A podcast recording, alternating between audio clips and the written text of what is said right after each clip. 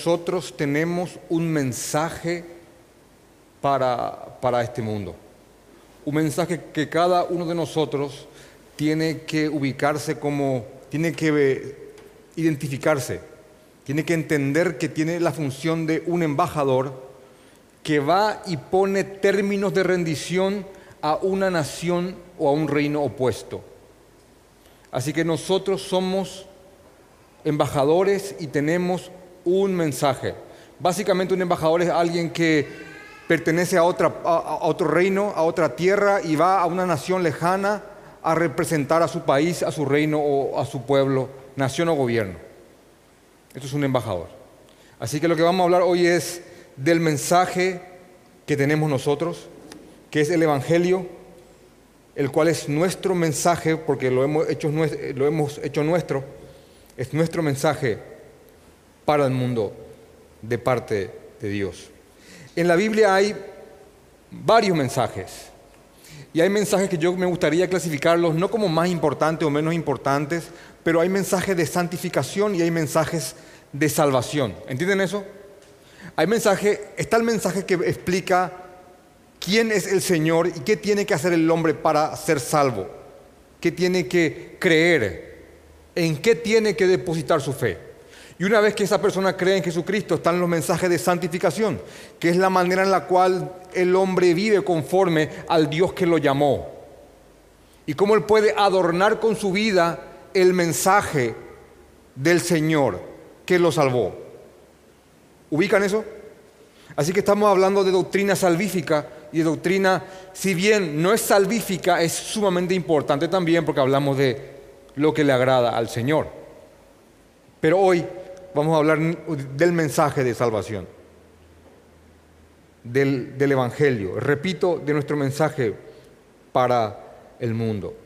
Eso, eso quiere decir de que bajo este concepto, hoy vamos a hablar un mensaje que es supradenominacional. La palabra se comprende, es supradenominaciones. Eso implica que si un presbiteriano escucha este mensaje, y no es un religioso nada más, él va a decir, él es mi hermano, aunque yo sea un bautista. Lo mismo un anglicano, si no solo un religioso, va a estar de acuerdo conmigo. Si, un luterano, que no sea solo un religioso, y escucha este mensaje, va a estar de acuerdo conmigo. Igual un congregacionalista, un metodista, un menonita, personas que en verdad crean en el Evangelio, saben que este es un mensaje que nos une como hermanos. Lastimosamente, posturas no salvíficas e inclusive en cuanto a posturas de santificación han hecho que nos fragmentemos en denominaciones y que hayamos puesto nombre a nuestras facciones o agrupaciones.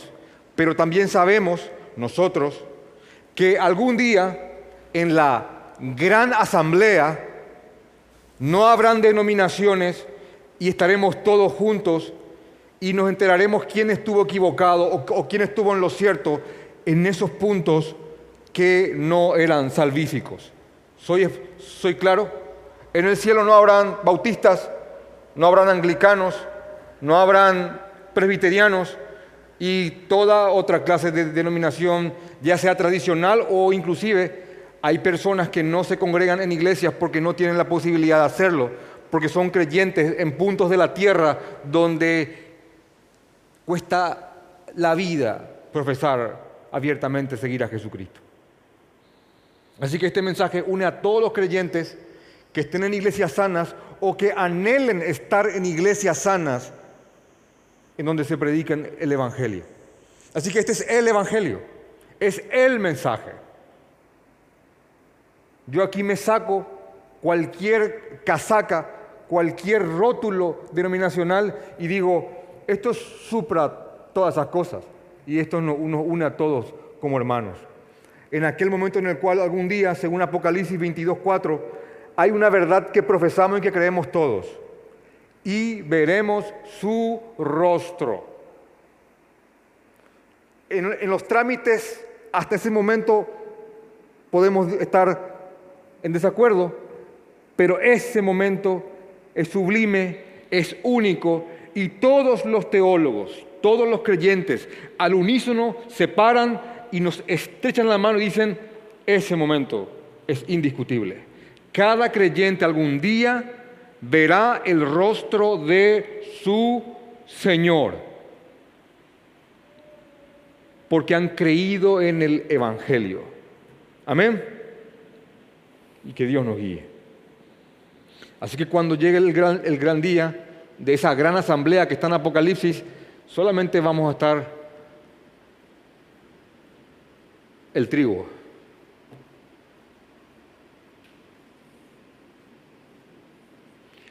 Así que también quiero decirles, antes de meternos en Romanos capítulo 3, versículo 21 en adelante, quiero decirles que el Evangelio es un gran tratado jurídico divino, un gran tratado jurídico divino. Y es más, yo le diría a alguien que probablemente esté escuchando este sermón y, no, esté muy involucrado en, en los textos bíblicos, que realmente te sorprendería, le diría a esa persona, lo atestada que está la Biblia de lenguaje, de, terminología jurídica. Así que no solamente a lo que yo me estoy haciendo la cabeza, sino que está llena de terminología jurídica. Para empezar, porque la palabra misma, una de, uno de los títulos que, ella misma se pone es el libro de la de la ley. De hecho, que hay un verso muy famoso en, Josué capítulo 1, versículo 8, que dice, nunca se aparte de tu boca este libro de la ley. También dice en el Salmo 7, 11, dice, Dios es un juez justo. También dice en el Salmo 11, 7, Dios ama la justicia y el hombre recto verá su rostro. Mateo capítulo 25, versículo 31, cuando habla del final de los tiempos, y más allá de que interpretemos de distintas formas, la gran escena que se, que se expone en Mateo 25, versículo 31, es la escena de un gran juicio donde el Señor está juzgando a los que están con Él y a los que están sin Él. De hecho, que los traductores pusieron a esa, esa porción de Mateo el juicio a las naciones. También en Romanos capítulo 2, versículo 5, habla de que algún día se va a revelar el justo juicio de Dios. También la, palabra, la misma palabra justificación, que es decretar jurídicamente a un culpable inocente, él está justificado como los justificativos que, que llevábamos al colegio cuando, cuando nos ausentábamos y íbamos junto al profesor y le decíamos, profesor, yo falté tengo una falta, pero acá el médico me dice que fue por una indisposición de salud, entonces yo estoy justificado aunque yo tenga una falta. Es un término que se le decreta o declara a una persona que ha cometido un error. Justificado. Redención también es el acto jurídico de comprar la libertad de un esclavo para convertirlo en liberto. Hoy, por supuesto, que no tenemos una sociedad dividida en castas de libres y esclavos, de patricios o plebeyos. Eso no sea familiar, pero los romanos, recuérdense, carta a los romanos, era una sociedad dividida por esclavos libres y libertos. ¿Quiénes eran libertos? Los que eran esclavos y se volvieron libres. Así que la redención era pagar el precio de un esclavo para liberarlo terminología jurídica. De hecho, que, perdón que insista en eso, pero quiero ponerle un contexto de la terminología jurídica que, maneja la Biblia. Inclusive en, Roma había una práctica que se llama el manumicio o la manumisión, donde los romanos cuando se agradaban tanto de, un esclavo, les, les concedían por carta sus, sus liberaciones. Y más adelante voy a volver a meterme en eso, para que ustedes vean cómo los romanos vieron esto en su tiempo. También eh, Romanos capítulo 10, 14 habla de que todos compareceremos. Comparecer es presentarse frente a una autoridad que te llama para eso, a la cual cuando uno no asiste incurre en una falta. Así que un juez puede hacer que vos comparezcas frente a él. Y dice, todos compareceremos ante el tribunal de Cristo. Así que les pregunto, ¿es, cosa mía nomás que diga que hay terminología, jurídica? ¿O en verdad ustedes ven un gran tratado jurídico en el, en el Evangelio. De hecho que la Biblia también describe a Satanás como un gran acusador. Está ahí, culpable, culpable, culpable. Y para mí una de las palabras más hermosas de la Biblia es que cuando la Biblia misma presenta al Espíritu Santo, lo presenta como el consolador, pero en la Biblia esa palabra es paracletos, que significa aquel que te representa y te aconseja para tu juicio. De hecho que la palabra que se tradujo en latín de paracleto es advocatus. Y no solamente eso, por sobre todo si les, si les, cabe alguna duda más, eh, Primera de Juan, capítulo 1, capítulo 2, versículo 1 dice, abogado tenemos para con el Padre, a Jesucristo. ¿Alguna duda? No. El Evangelio es un tratado jurídico divino que presenta un problema de justicia, de dar a cada uno lo que le corresponde. El Evangelio presenta, la Biblia presenta un problema con la justicia y el problema básicamente es el siguiente. ¿Cómo un hombre al final de sus días después de haber recorrido todo su camino y llega al crisol de su existencia terrenal, cómo ese hombre va a presentarse frente a un, cómo va a comparecer, voy a usar esa palabra, cómo ese hombre va a comparecer ante un Dios justo en el tribunal y va a ser decretado o declarado justo si él es culpable cómo el hombre va a justificarse delante del Señor. Ese es el gran problema. ¿Qué hay con la culpa? ¿Qué hay con la pena? ¿Qué hay con la justicia? ¿Va a haber justicia alguna vez? Se pregunta el hombre. ¿Va a haber justicia para mí en cuanto a los que me dañaron? Es lo que, es lo que la gente más se pregunta. Ahora, no, no quieren preguntarse, ¿va a haber justicia en cuanto a quienes yo dañé.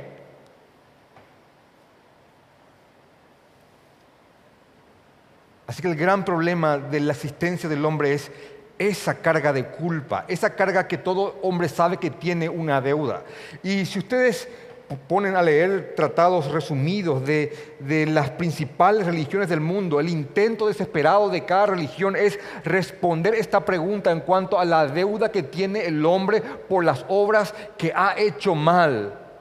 Y hay todo tipo de respuestas con tal de zafar de, de, esa verdad de la comparecencia ante un tribunal frente a un juez justo al final del camino. Así que muchas religiones se, esconden mucho en las obras. Bueno, el catolicismo creó la idea de que está bien, tenemos obras malas, el bautismo cuando somos niños nos limpia del pecado original con el que venimos, pero a partir de ahí seguimos pecando, entonces tenemos que hacer buenas obras que compensen las obras buenas, pero si por ahí tenemos un desfasaje de obras malas, hay un lugar que se llama el purgatorio, donde ahí vamos a pagar todas las cosas malas que hicimos para así poder llegar limpios delante de Dios. Eso es.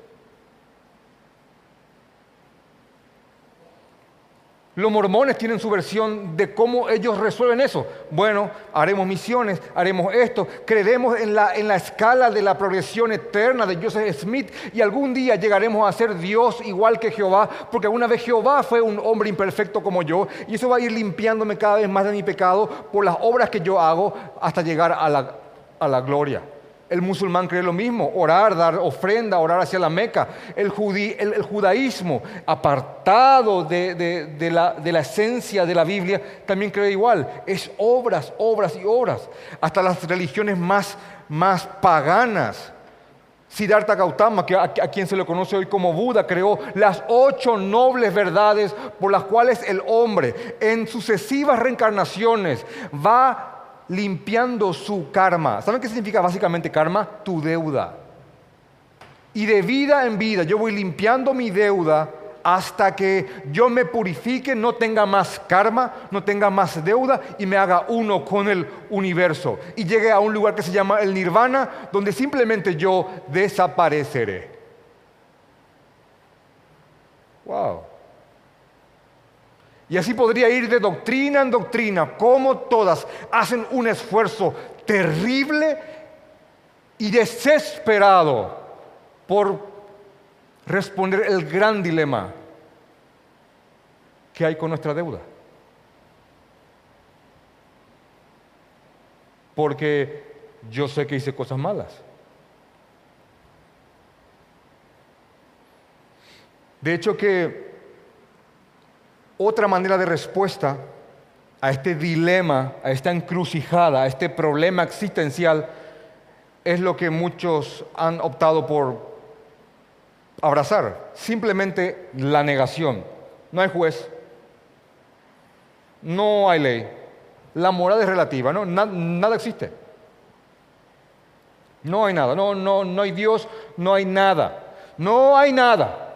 Esa culpa que tenés te la pusieron, el patriarcado, la costumbre. No existe. No, no, no, no, no, no, no. Y la creación le grita, ay Dios, no, no, no, no.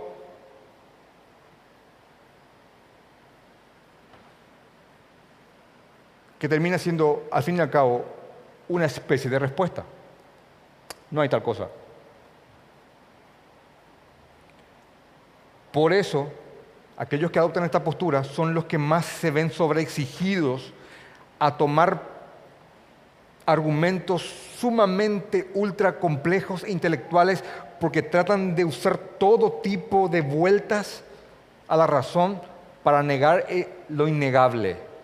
Romanos capítulo 1. Aquello que Dios se lo mostró, que hay un Dios y como hay un Dios, hay un dueño y como hay un dueño, hay alguien que puede reclamar lo que se hizo con lo suyo. Entonces hay un legislador que decretó las leyes y hay un juez y al final del camino hay un tribunal y hay un juicio y cómo el hombre ha de justificarse con este Dios. Job en su desgracia se hizo esta pregunta. En Job capítulo en el libro de Job capítulo 9, versículo 3, dijo él en su desgracia,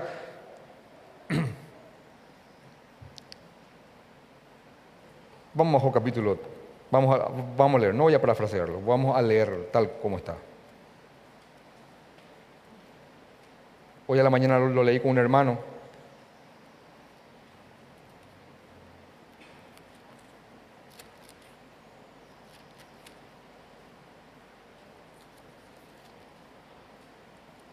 Disculpen, Job capítulo 9, versículo 3.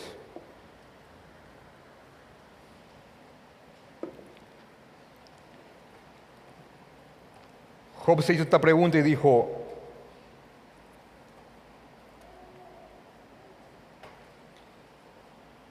vamos a leer el 2, por favor. Job 9, 2. Ciertamente yo sé que es así. Y Job se hace la pregunta, ¿y cómo se justificará el hombre con Dios. Si quisiera contender con Él, no le podría responder a una cosa entre mil. Y miren por favor lo que dice el versículo 20.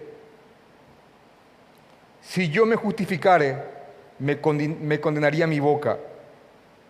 Si me dijere perfecto, esto me haría inicuo me haría sucio.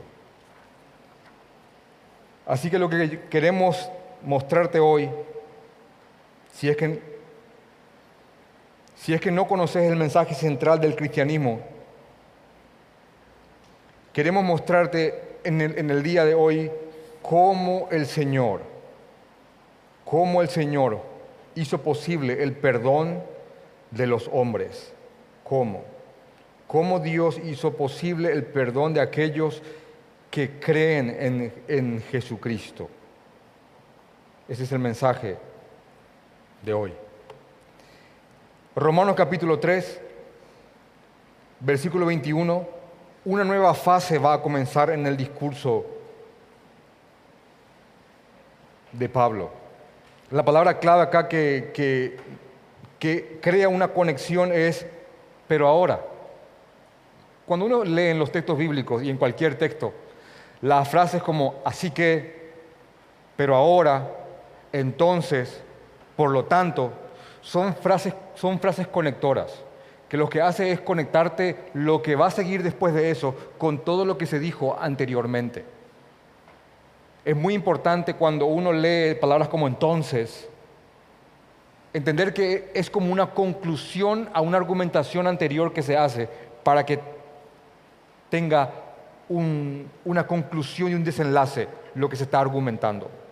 ¿Por qué le estoy diciendo esto? Porque esta frase aquí, pero ahora, es una conexión con todo lo que Pablo vino hablando. ¿Y qué es todo lo que Pablo estuvo haciendo? Bueno, Pablo viene desplegando un manto negro un manto de desgracia en cuanto a la condición del hombre. Y justamente lo que Pablo está planteando es lo, que, estamos hablando. Cómo el hombre al final de sus días va a presentarse frente a un Dios justo, siendo el hombre injusto. ¿Cómo vamos a presentarnos frente a un Dios bueno? Porque si Él es bueno, Él tiene que hacer el bien. Y, hacer justicia es una obra buena. Mandar a delincuentes a prisión es una obra virtuosa y aplaudible. Así que el problema es que Dios sea bueno es una desgracia para mí que no soy bueno. Entonces lo que Pablo viene haciendo es tratando de que todos entiendan esto, esta culpa, esta, condenación. Dice Romanos capítulo 3, versículo 9 que pues somos nosotros mejores que ellos en ninguna manera, pues ya hemos acusado a judíos y a gentiles que todos están bajo pecado y después hace un esfuerzo para que nadie se sienta excluido de esa frase y dice, no hay justo ni aun uno, no hay quien entienda, y empieza a describir lo que es el ser humano sin el Señor. Y también dice que, que por las obras de la ley, por cumplir la ley, nadie va a poder justificarse delante de Dios. Romanos 3, 20, ya que por las obras de la ley ningún ser humano será justificado delante de Dios, porque por medio de la ley es el conocimiento del pecado. Una de las preguntas que yo me hacía cuando era joven, evangélico, y estaba una y otra vez tropezando con mis pasiones, yo decía, ¿por qué Dios me da leyes que yo no puedo cumplir? ¿Por qué? No puedo cumplirlas. Y estoy una y otra vez perdiendo mi salvación y me arrepiento y la gano y pido perdón y, soy salvo y caigo y la pierdo de nuevo y pido perdón y la gano y creo y soy salvo de nuevo. Por favor, que no me atropelle un colectivo entre en que pequé y voy a pedir perdón porque... ¿Cómo? Y según me dice, me sella con el Espíritu Santo y peco y me borra el sello y, me arrepiento y me sella de nuevo. Funciona así, Señor, es así, porque no puedo cumplir estas leyes y no conozco quién pueda.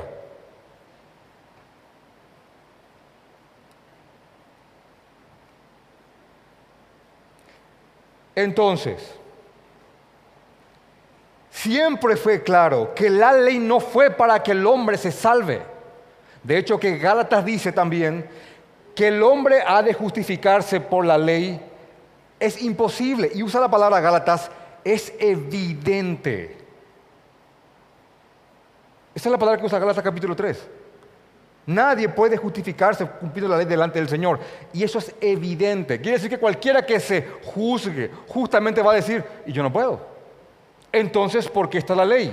La ley está para que sea una guía, no para mostrarme qué tan buenos puedo ser para que al final de mis días Dios diga, cumpliste la ley, recibe el reino. No, es para que la ley me muestre qué tan sucio soy y esa ley me haga ir al Señor pidiendo salvación.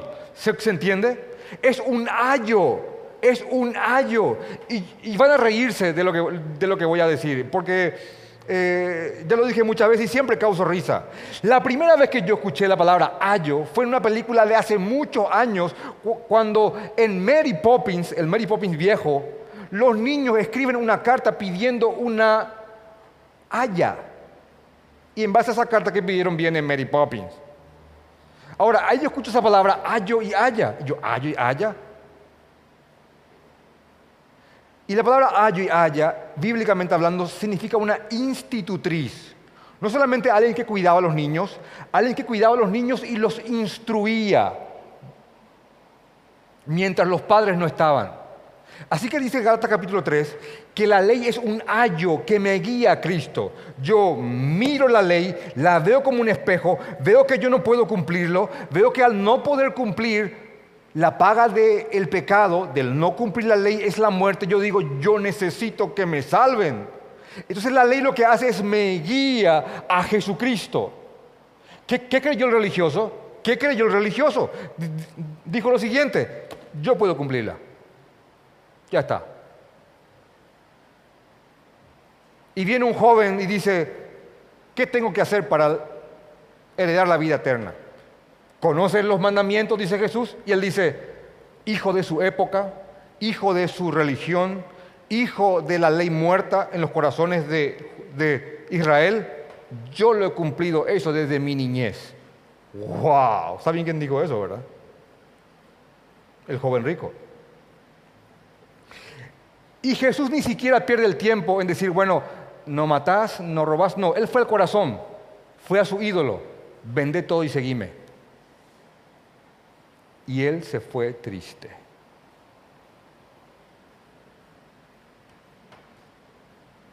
Porque Dios fue, porque Dios, Jesús fue al que ocupaba el lugar de Dios en su corazón.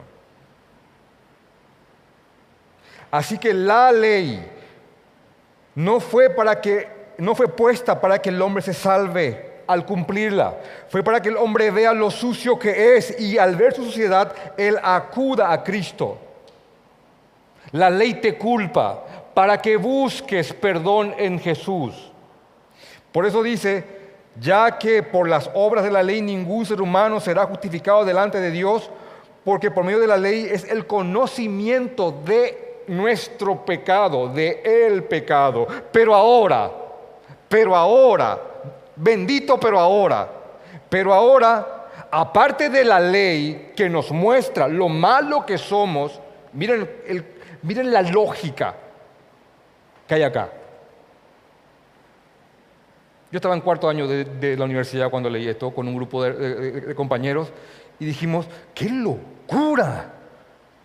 Ahora, aparte de la ley que condena, que te muestra tu transgresión y tu culpa y tu condena, aparte de la ley, se ha manifestado la justicia de Dios, la obra de Dios por la cual el Dios va a hacer que puedas presentarte delante de Él al final de tu vida limpio.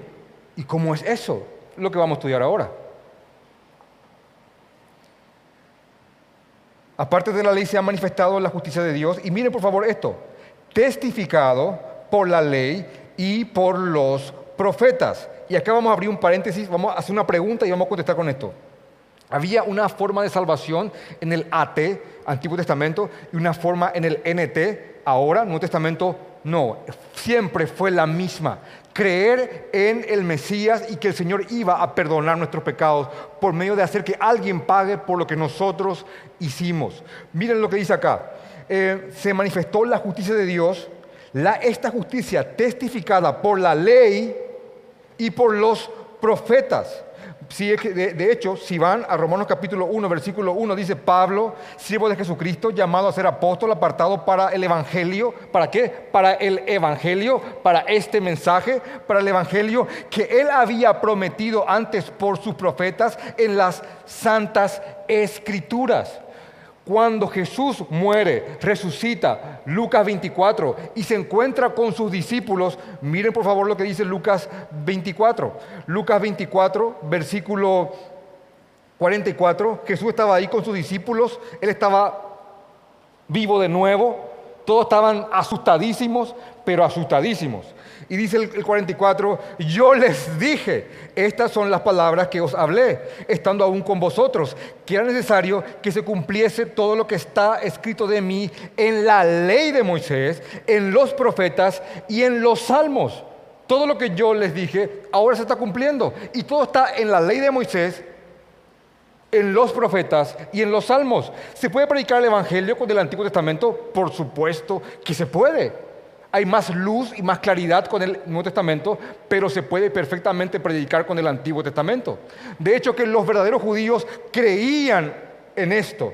Yo amo la escena cuando el viejo piadoso Simeón, un anciano judío que estaba ya en los últimos años de su vida, y Jehová le dijo, por medio del Espíritu Santo, que estaba sobre él, cuando Jesús, cuando Jesús, era un niño, le dijo, no vas a ver muerte hasta que veas al Mesías. Y cuando estaba María y José con Jesús, se acerca a este viejo y dice, oh Señor, ahora sí, ya me puedo ir porque he visto a el Salvador de tu pueblo. Y yo te digo, ese es un judío.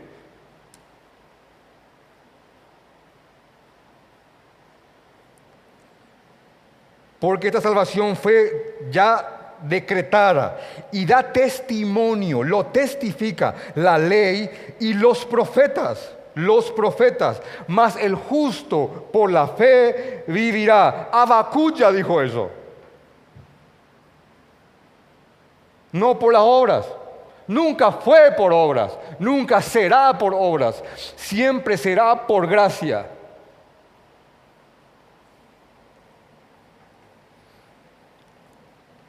Entonces después de esto dice, después de decir que esta justicia de Dios, esta manera que Dios diseñó para salvar al hombre, que está testificada en la ley, en los profetas, la justicia de Dios por medio de la fe en Jesucristo. Esta justicia de Dios este estándar que necesita el hombre para ser aceptado por Dios, esta justicia de Dios, esto que el hombre no tiene, bueno, esta justicia de Dios.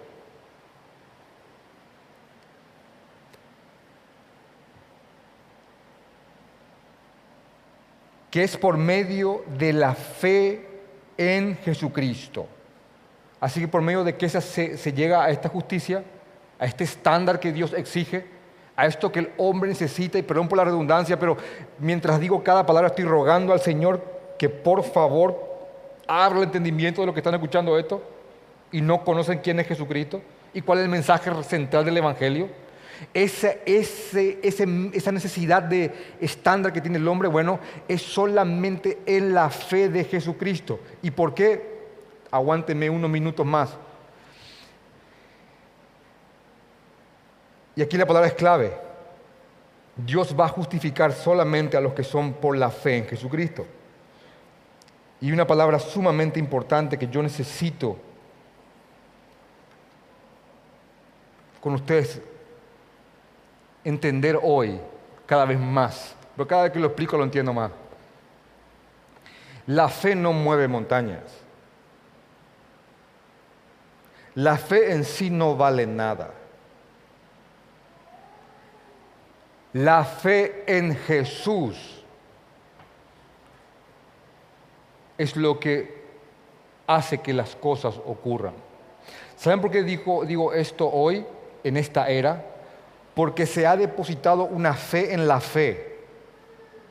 Como si fuera que el querer tanto algo hace que las cosas ocurran.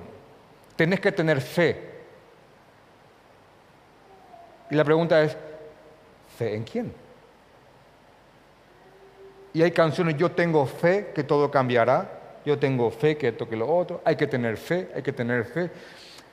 Miren, el problema no es la fe, el problema es en quién tengas esa fe. Así que lo que dice la Biblia es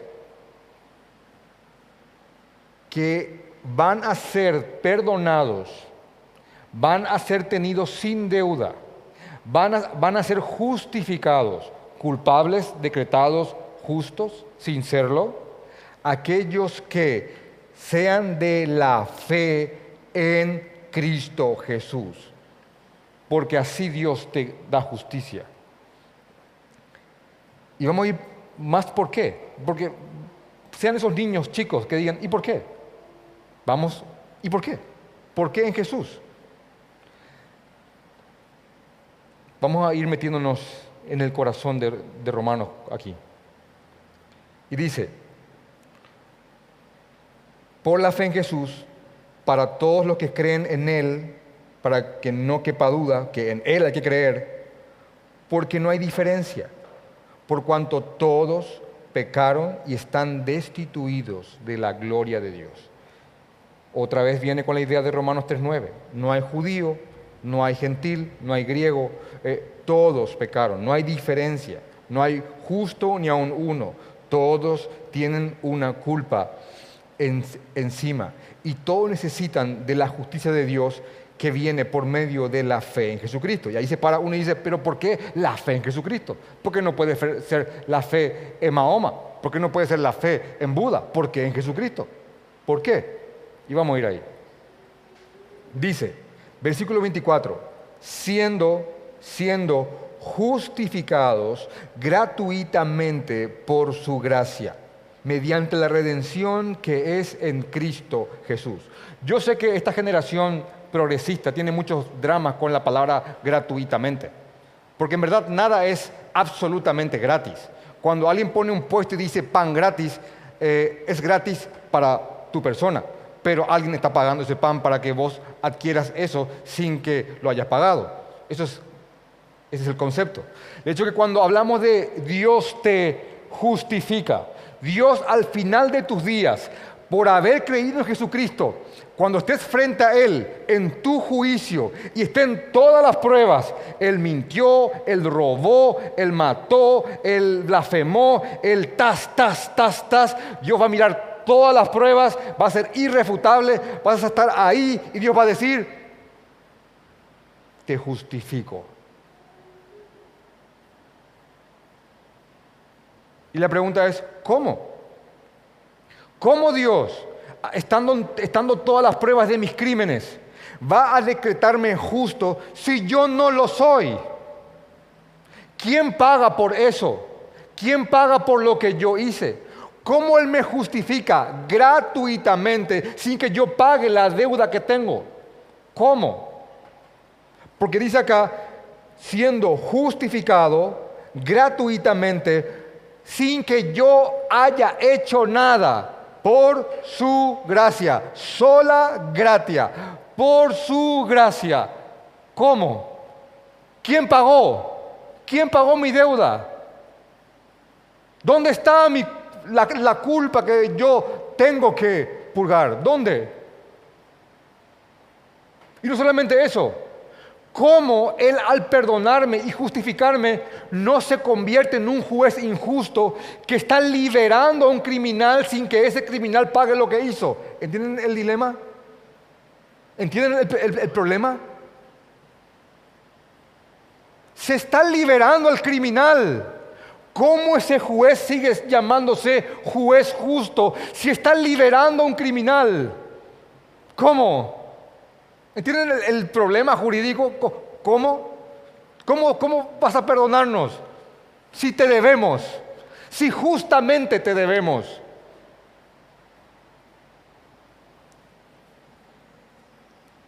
Siendo justificados gratuitamente por su gracia, mediante la redención que es en Cristo Jesús. Ahora, esta palabra es importante porque para mí es gratuita mi justificación, pero acá el texto me dice que alguien pagó para que para mí sea gratuito.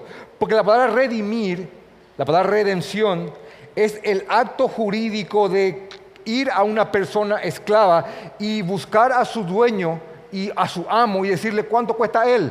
Cuesta tanto. Y agarraba a la persona y lo redimía.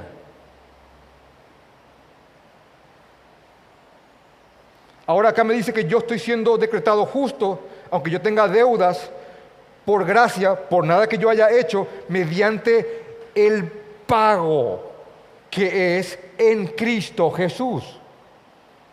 Jesús fue y pagó el precio de mi liberación para que yo deje de ser esclavo de aquel amo a quien antes servía. De hecho que algo que me llama sumamente la atención es que cuando Dios nos llama a santidad, nos llama a santidad bajo este texto. Dice Primera de Corintios capítulo 6, versículo 19. ¿O ignoráis que vuestro cuerpo es templo del Espíritu Santo, el cual está en vosotros, el cual, el cual tenéis a Dios y no, y no sois vosotros? Porque habéis sido comprados por precio porque habéis sido comprados por precio, glorifiquen entonces pues a Dios en vuestros cuerpos y en vuestro espíritu, los cuales son, ya no es tuyo, es del que te compró, es de Dios, porque yo fui redimido por la obra de Jesucristo. Y ahí sale otra vez el que dice, ¿y cómo? ¿Cómo? ¿Y por qué?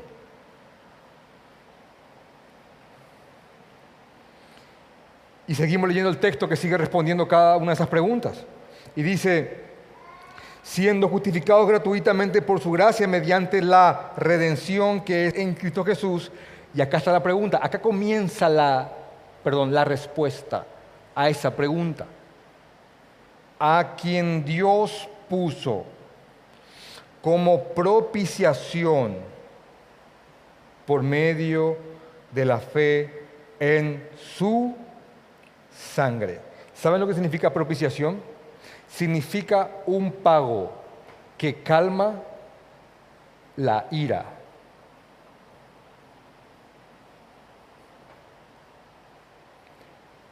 Ahora acá la gente dice, no, no, no, eso, eso no me gusta mucho porque yo tengo un Dios de amor. Sí, tenés un Dios de amor, pero porque Dios es amor, Dios odia las cosas que afecten lo que es suyo. Miren, miren cómo está conjugado tanto la palabra amor y odio o aborrecimiento, que es un sinónimo. Dios es un juez justo y ama la justicia. El hombre recto verá su rostro.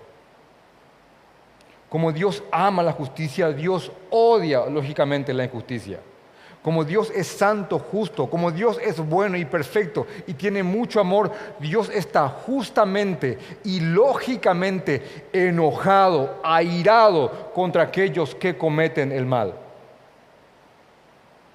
Porque Dios aborrece a los que hacen iniquidad.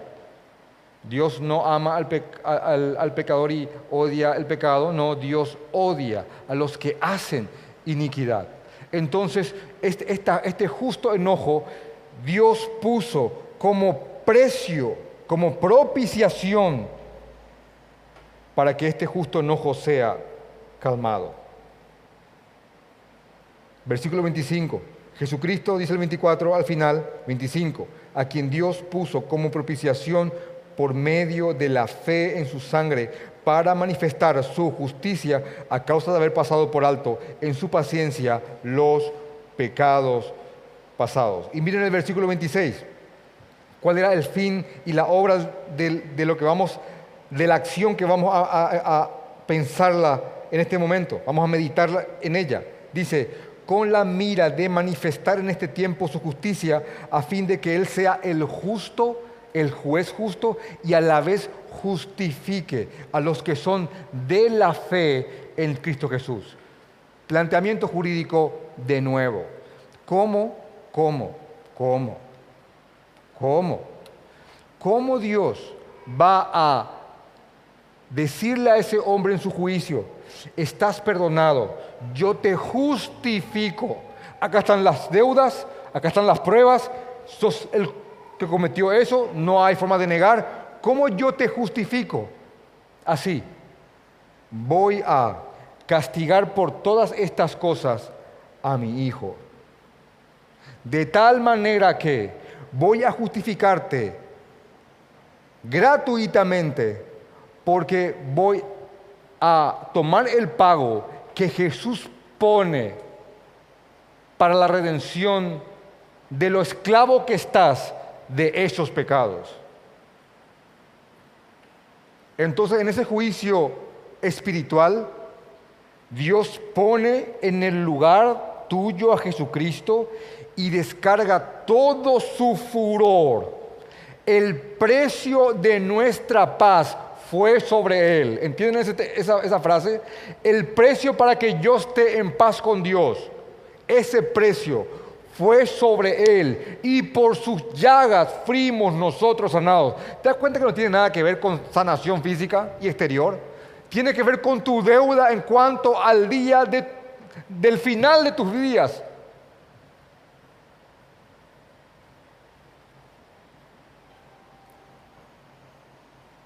Y el Señor cargó sobre él, Isaías 53, todos nuestros pecados y lo destrozó como si fuera que Él cometió cada obra que nosotros hicimos.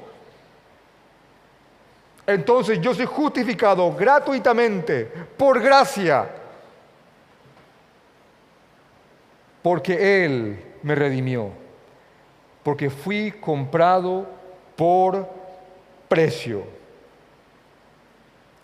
Y Jesús dice, no hay más grande amor que este que aquel que da su vida por sus amigos. ¿Se dan cuenta quién está diciendo eso? ¿Se dan cuenta?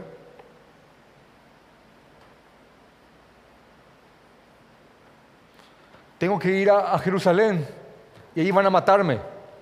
Y sale Pedro inconsciente de lo que dice, que tal cosa no te acontezca. Y él le dice, apártate de mí, Satanás. porque él sabía que él tenía que ir a pagar por nosotros. Si él le hacía caso a Pedro y gracias a Dios no lo hizo, seguiríamos con la deuda.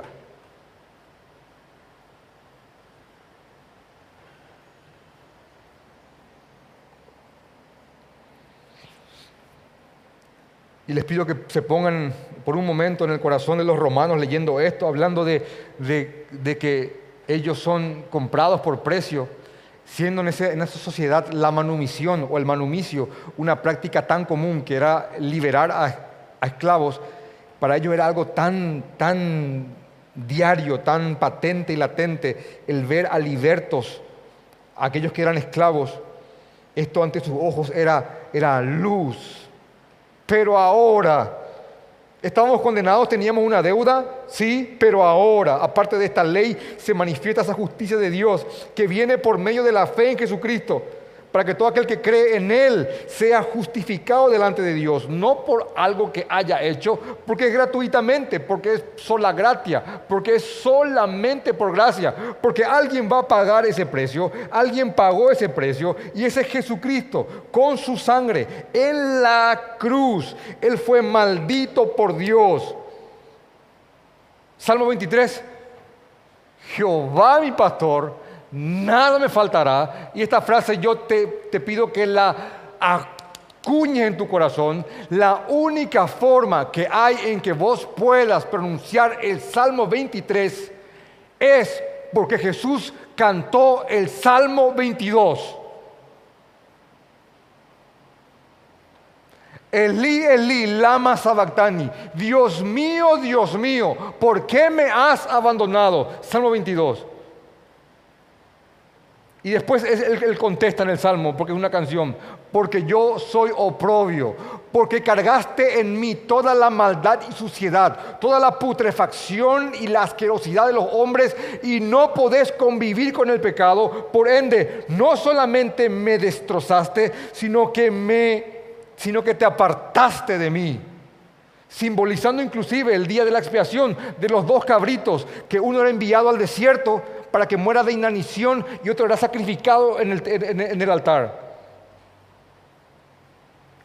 Testificado en la ley y los profetas cada obra del Antiguo Testamento donde se ponía a un animal y venía Aarón o, algún levita e imponía las manos y decía, te pasamos todos los pecados de este pueblo, Señor, recibe por favor el sacrificio, sacaba el cuchillo, mataba el sacrificio, simbolizando un inocente por los pecadores. Y dice un ecologista, ay, tantos animales inocentes muriendo de esa forma. Bueno, es ahí la idea.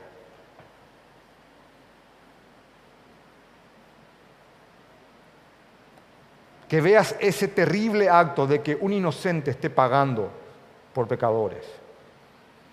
Y debería de tocar más tu corazón el pensar en la cruz. Jesús estando ahí, pagando por cosas que nosotros hicimos.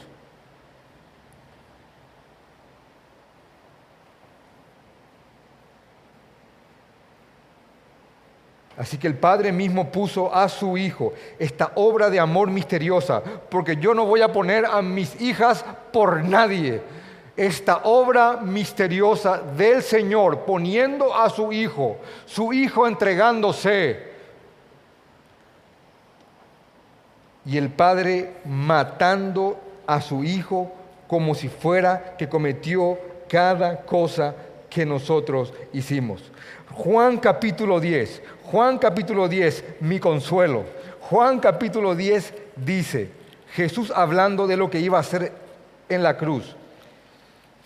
Juan capítulo 10, versículo 17 dice, por esto me ama el Padre. Jesús hablando. Por esto me ama el Padre, porque yo pongo mi vida para volverla a tomar. Nadie me la quita, sino yo de mí mismo la pongo. Tengo poder para volverla para, volver, para volverla a tomar. Este mandamiento yo lo recibí. ¿De quién dice? De mi Padre. El Padre lo puso, el Hijo dijo, yo me voy, Señor. Yo te amo, le dice el Padre. Y el Señor, y, y Jesús va y dice, Señor, consumado es. ¿Ven la comunión? Y ahí entra el hermoso Espíritu Santo haciendo la obra milagrosa para que podamos ver esta verdad, cambiándonos corazones de piedra por corazones de carne y ahí la Trinidad en conjunto creando un ser nuevo.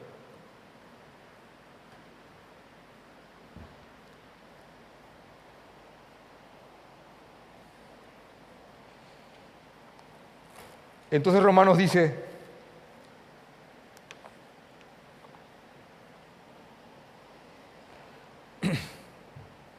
con miras de manifestar este tiempo su justicia, en este tiempo su justicia, a fin de que Él sea el justo y el que justifica cosas que no son posibles si alguien no paga. ¿Entienden ya el punto, verdad? ¿Entienden el punto? No es posible ser justo y justificar, al menos que alguien pague. al que es de la fe en Cristo Jesús. Y entonces Pablo pregunta, entonces ¿de qué podemos jactarnos? Entonces ¿de qué? Entonces ¿dónde está la jactancia? Entonces alguien puede decir acá, yo queda totalmente excluida, porque es totalmente obra suya. Solideo gloria, solo a Dios sea la gloria.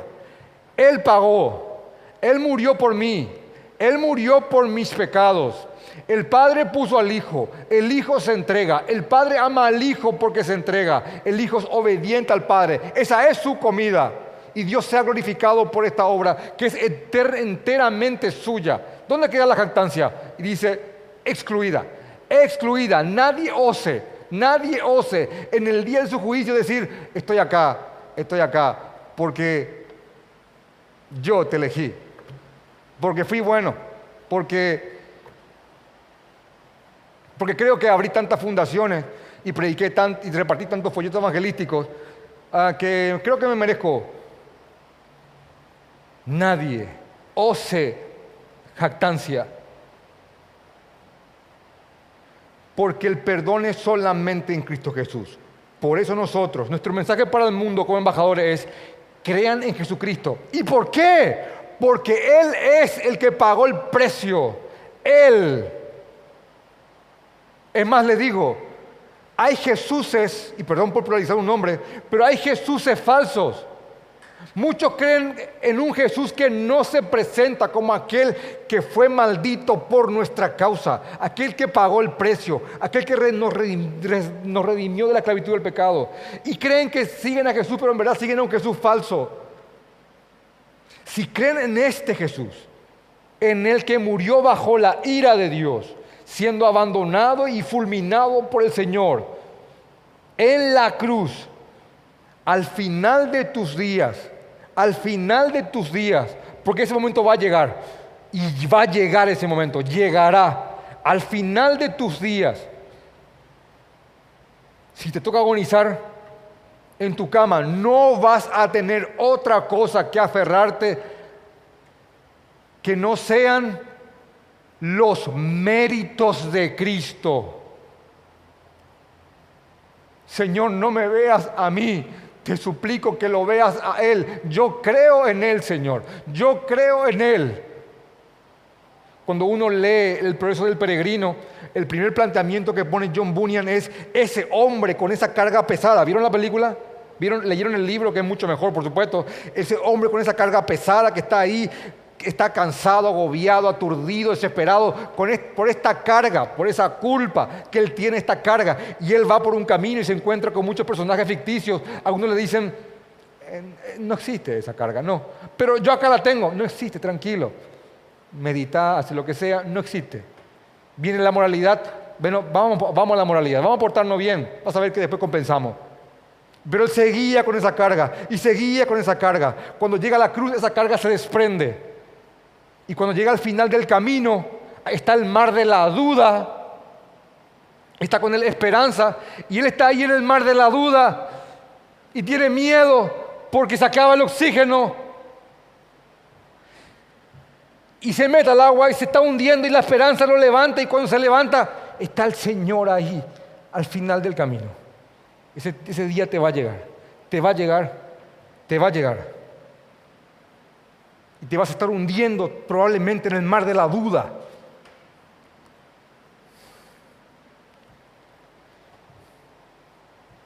Y solo, solo, solo Jesús va a ser lo único que vas a tener para asirte y agarrarte de Él. Nada más, nada más. Esto no es un juego.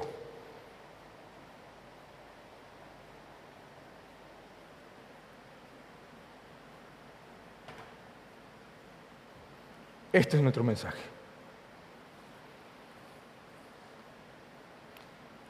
Después de esto, y por favor entiendan la desesperación que tiene alguien que predica el Evangelio después de esto.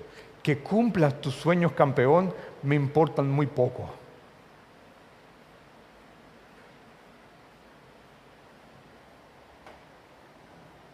El tema es que te mueras con Cristo.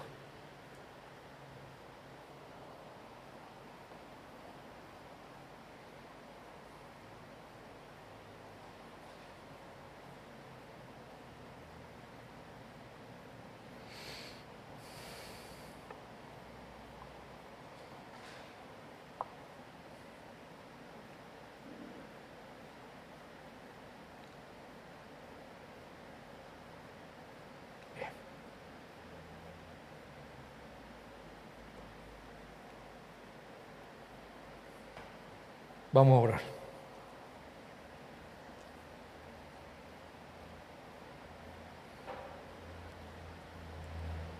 Te ruego, Señor,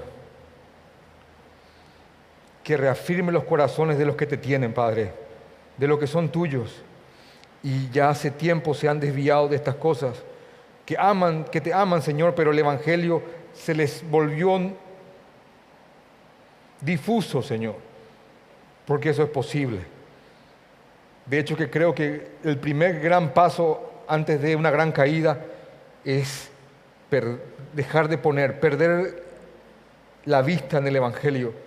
Yo te suplico, Señor, que vuelvas a poner esto en el centro de nuestros corazones. Fue una carta escrita a creyentes. Te lo ruego, Señor. Te lo ruego, Señor.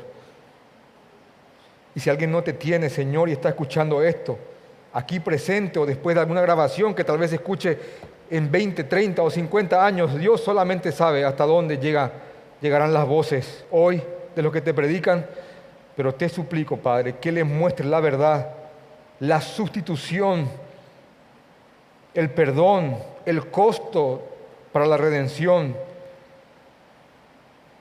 que fuiste, Señor, el que puso su vida para que vivamos nosotros y que no vale la pena vivir para otra cosa que no sea glorificarte. Y Señor, sabemos que aunque estemos en una generación perversa que se haya apartado de tu evangelio, y aunque exista una persona en algún punto del planeta que sea la única que esté sosteniendo estas verdades, que sepa el tal Señor que todos los creyentes de todas las eras y tiempos